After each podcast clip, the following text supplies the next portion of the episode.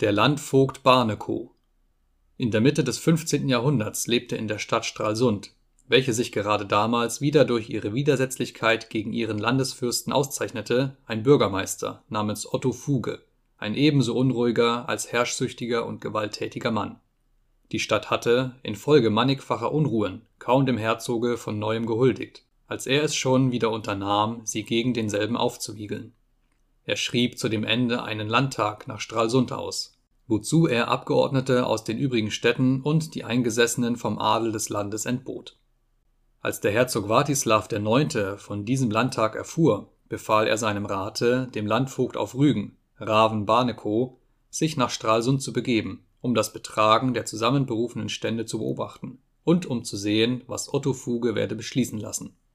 Die Versammlung der Abgeordneten fand statt auf dem offenen Markte, wo sich große Haufen von Menschen zusammengefunden hatten unter diesen war auch der Landvogt Barnekow.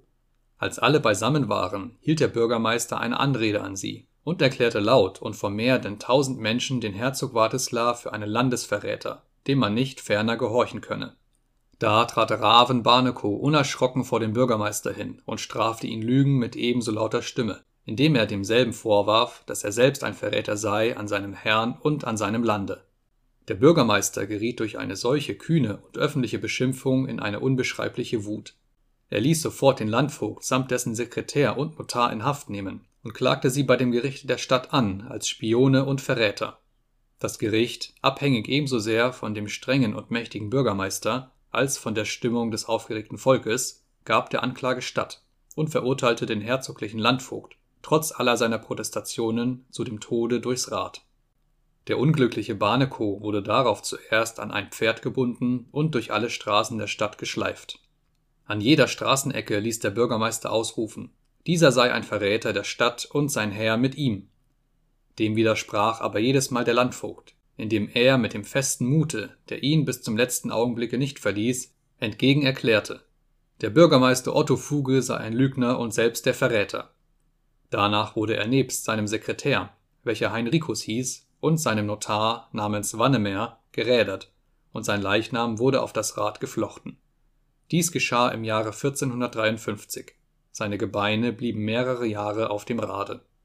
Otto Fuge, nachdem er sich ganz von seinem Herrn losgesagt hatte, führte unterdes ein höchst grausames und empörendes Regiment in der Stadt, so dass die Stralsunder es nicht ferner ertragen konnten und ihn, nach manchen Streitigkeiten, mit seinen Anhängern aus der Stadt vertrieben. Er entfloh nach Dänemark, wo er bis an seinen Tod ein unstetes und flüchtiges Leben hat führen müssen. Die Stadt unterwarf sich darauf wieder ihrem rechtmäßigen Herrn. Es wurden jetzt auch die Gebeine des hingerichteten Landvogts vom Rade abgenommen und nach Greifswald gebracht, wo sie in der St. Nikolaikirche beigesetzt wurden. Soweit wird diese Geschichte von allen pommerschen Chronisten und Geschichtsschreibern übereinstimmend erzählt. Diesem hat die Sage durch den Mund des Volkes Folgendes hinzugesetzt Nachdem die Stadt Stralsund sich dem Herzoge unterworfen hatte, machte dieser ihr auf Bitten der Söhne des Landvogts zur Bedingung, dass die Gebeine des Hingerichteten durch die Bürger der Stadt von Stralsund nach Greifswald feierlich sollten getragen werden. Dabei soll er ihnen ferner befohlen haben, dass sie nur einmal, nämlich auf der Hälfte des Weges in dem Dorfe Rheinberg, stille halten durften. So ist es denn auch geschehen. Über 600 Stralsunder Bürger haben den Sarg mit den Gebeinen getragen. Nur in Rheinberg haben sie sich ausruhen dürfen. Dann haben sie weitergetragen in einem Zuge bis an die Neuenkircher Brücke vor Greifswald.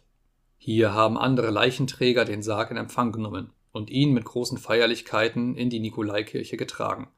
Dabei erzählt man sich, dass in demselben Augenblicke, als an der Neuenkircher Brücke der Sarg von der Bahre abgenommen ist, die Stralsunder noch die ganze Bahre mit blanken Gulden haben bedecken müssen, so viele deren aufgehäuft darauf haben liegen können. Auch das hatte ihnen der Herzog zur Bedingung gemacht. An den beiden Stellen, wo die Leiche in Rheinberg und vor der Neuenkircher Brücke niedergesetzt war, wurden zum Andenken Steine aufgerichtet. Diese sieht man dort noch. Sie stehen dicht an der Chaussee von Greifswald nach Stralsund